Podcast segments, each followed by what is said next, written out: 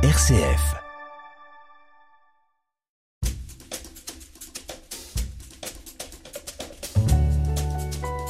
L'entretien de la semaine, Thierry Lyonnais.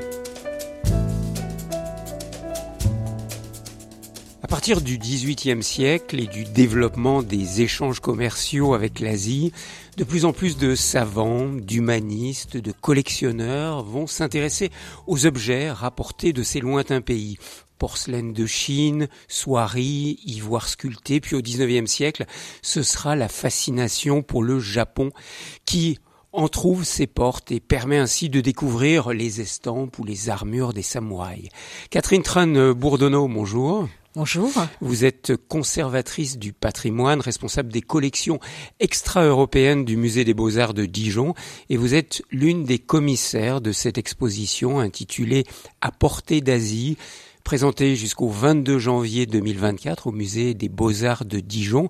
Alors une exposition, comme l'indique le sous-titre, qui s'intéresse aux collectionneurs, aux collecteurs, aux, aux marchands.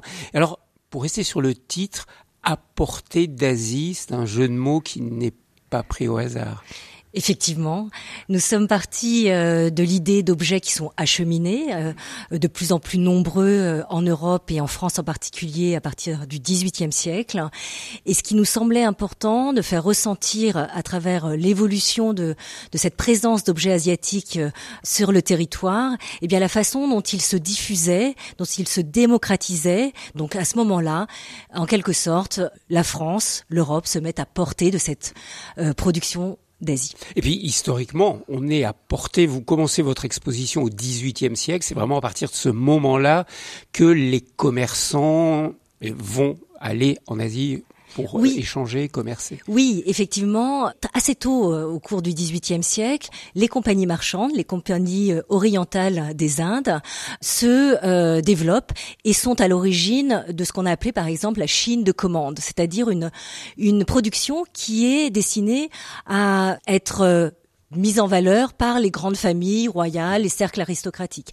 Et ce que je voudrais aussi rappeler, c'est que à côté de cette Chine de commande, les ambassades d'un certain nombre de pays asiatiques, euh, du Japon, de la Chine, du Siam, peuvent être aussi à l'initiative de cet acheminement d'objets souvent très luxueux, notamment à la cour de Versailles. Mmh. Alors, ce qui est intéressant au début de l'exposition, vous montrez cette rencontre, notamment au mmh. XVIIIe siècle, entre l'art de Louis XV ou de Louis XVI, enfin de sa cour, oui. et puis ces pièces qui arrivent d'Asie, au niveau des meubles et au niveau des porcelaines. Oui, effectivement, il y a une diffusion, notamment par euh, les marchands merciers, qui sont une figure euh, très importante pour comprendre la promotion de ce goût de l'Asie. Et les marchands merciers, en faisant appel à des grands artisans, des ébénistes, des orfèvres, mettent au goût européen ces euh, lacs, ces porcelaines de Chine, et en font des objets d'art qui, effectivement, sont collectionnés par de grands amateurs ou par la reine Marie-Antoinette, s'agissant des lacs, par exemple exemple. Ce sont une sorte de fusion entre l'art occidental et l'art asiatique. Oui, ce sont des objets que l'on peut dire en quelque sorte frontières, mmh. en tout cas entre deux mondes, des objets très hybrides et qui euh, témoignent d'une façon d'apprivoiser la part d'étrangeté de, de ces objets à ce moment-là. Très rapidement, nous rentrons dans cette exposition dans le 19e siècle, et là vous parlez d'une vraie tourmente du 19e siècle. Le marché de l'art asiatique va complètement changer au 19e siècle. Oui, il change parce que nous sommes dans une période aussi assez complexe hein, de l'histoire de nos relations, euh, en tout cas entre puissances européennes et, et euh, pays d'Asie. C'est une période euh, souvent euh, de guerre, euh, guerre souvent coloniale. de voilà de guerre coloniale, d'impérialisme. Il s'agit pour les puissances européennes d'ouvrir de force des pays comme euh, la Chine et le Japon au commerce international. Et c'est dans ce contexte-là qu'un afflux de nouveaux objets euh, se produit en France et euh, le, le marché de la céramique chinoise est là pour rappeler euh, ce moment de basculement que représente le sac du Palais d'été avec un, un afflux de, de, pièces de céramique de production impériale notamment. Et là, vous montrez bien dans cette exposition l'engouement pour la porcelaine du 19e siècle et avec de véritables travaux d'érudits français qui vont s'intéresser à cette porcelaine. Oui, notamment euh, Albert Jacquemart. Oui, effectivement, parce que qui dit marché dit valeur et dit euh, développement d'une érudition pour euh, donner de la valeur, caractériser les productions. Et Jacquemart, il est à l'origine de la première classification de décors de porcelaine chinoise qu'on connaît encore aujourd'hui, hein, les familles vertes, les familles roses, etc., etc. Et en tout cas, c'est un nouveau mode d'appropriation symbolique de cette production. On quitte le courant de l'exotisme pour une connaissance plus savante de cette euh, porcelaine chinoise. L'entretien de la semaine. RCF. Ce qui est bien montré également dans, dans cette exposition, c'est à quel point cet intérêt pour l'art asiatique va se démocratiser. Autant au XVIIIe siècle, c'est vraiment pour l'élite aristocratique. Au XIXe siècle, ces objets, ces chinoiseries euh, ou ces objets du Japon vont rentrer on va dire, pas chez tout le monde, mais quand même dans la bourgeoisie et puis chez des gens plus simples. Oui, absolument. Il y a une démocratisation qui est accompagnée notamment par les expositions universelles qui ont un retentissement très important avec l'ouverture du Japon, des présences de délégations japonaises aux expositions universelles de 1867 et de 1878. Et de lointain, ces objets n'ont jamais été aussi proches finalement avec des circuits d'approvisionnement qui se diversifient. Et on a un exemple de créateurs, d'artistes, les Trimolets, qui sont à Lyon et qui vont réunir une collection de plus de 300 pièces euh, de Chine et du Japon en se euh, s'approvisionnant uniquement sur le marché de la curiosité lyonnaise. Donc ça nous donne une idée de cette diffusion.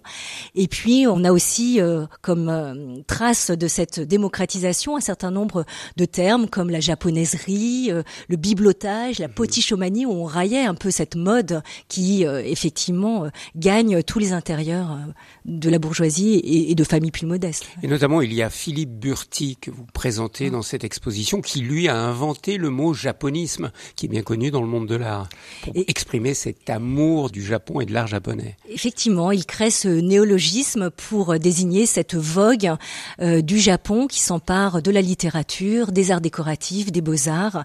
Et euh, Burti, il est vraiment à l'origine de tout un réseau d'amateurs euh, franco-japonais, c'est-à-dire qu'il utilise justement toutes les, possibilités de rencontre de marchands japonais, de délégations japonaises lors des expositions universelles pour construire une connaissance autour de ces objets très divers, les estampes, les tsuba, les inro, les neske. Alors c'est intéressant dans cette exposition à portée d'Asie, on mesure à quel point c'est dans toute la France qu'il y a eu cet engouement. Et vous avez dans cette exposition des pièces qui vous ont été prêtées de grands musées français comme le musée Guimet bien sûr, mais aussi d'autres musées régionaux de Rouen ou d'autres villes. Effectivement, pour bâtir cette exposition, on s'est appuyé sur un programme de recherche de l'Institut national d'histoire de l'art qui a travaillé sur la formation des collections d'Asie en France et qui a euh, révélé à travers son travail qu'il y avait un maillage extrêmement serré de ces fonds euh, publics d'art asiatique et euh, c'est ce qu'on voulait restituer en empruntant des fonds du musée de Colmar, du musée de Strasbourg, de Rouen avec des collections qui sont issues de la générosité de collectionneurs de ces villes euh, de région. Euh, il y a aussi euh, Alençon avec un très bel ensemble d'objets cambodgiens par exemple.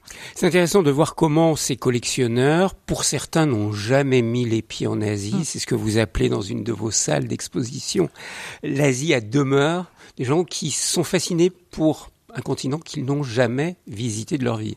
Effectivement, c'est un collectionnisme sédentaire en chambre qui pour autant bénéficie euh, euh, de publications, de revues, euh, d'échanges qui font qu'on affine son goût, mais il reste vraiment des collectionneurs qui ne voyagent pas, qui ne séjournent pas sur en Asie. Par contre, il y a d'autres personnes qui sont partis dans ce grand mouvement de la découverte de l'Asie. Et là, c'est ce que vous appelez dans votre exposition la collecte en Asie. Parlez-nous de certains de ces grands explorateurs ou commerçants qui ont collecté en Asie. Effectivement, le dernier volet de, notre exposition s'attache au voyage et à la collecte en Asie, en commençant par des euh, grandes missions qui sont des missions plutôt diplomatiques et, commerciales, qui sont là pour euh, ouvrir de nouveaux débouchés euh, à l'Europe.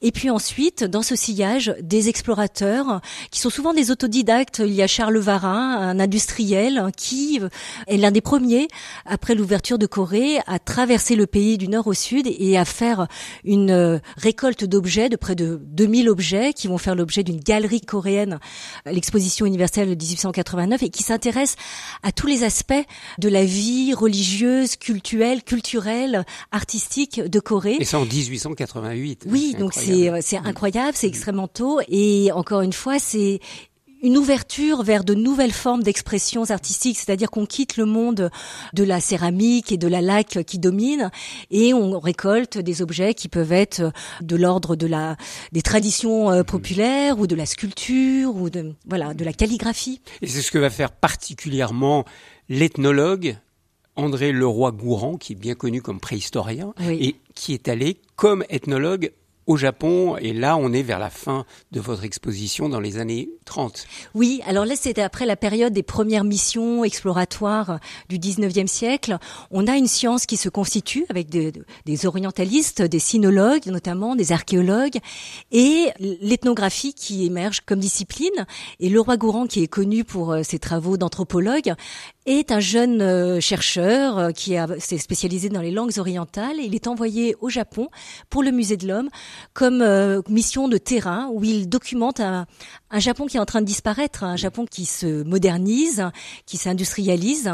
Et donc c'est sa première collecte juste avant le déclenchement de la Seconde Guerre mondiale. Donc vaste présentation de merveilles collectées en Asie que vous présentez dans cette exposition apportée d'Asie au Musée des Beaux-Arts de Dijon, une exposition qui se tient jusqu'au 22 janvier 2024. Merci beaucoup euh, Catherine Tran Bourdonneau de Merci nous avoir accueillis. Merci infiniment.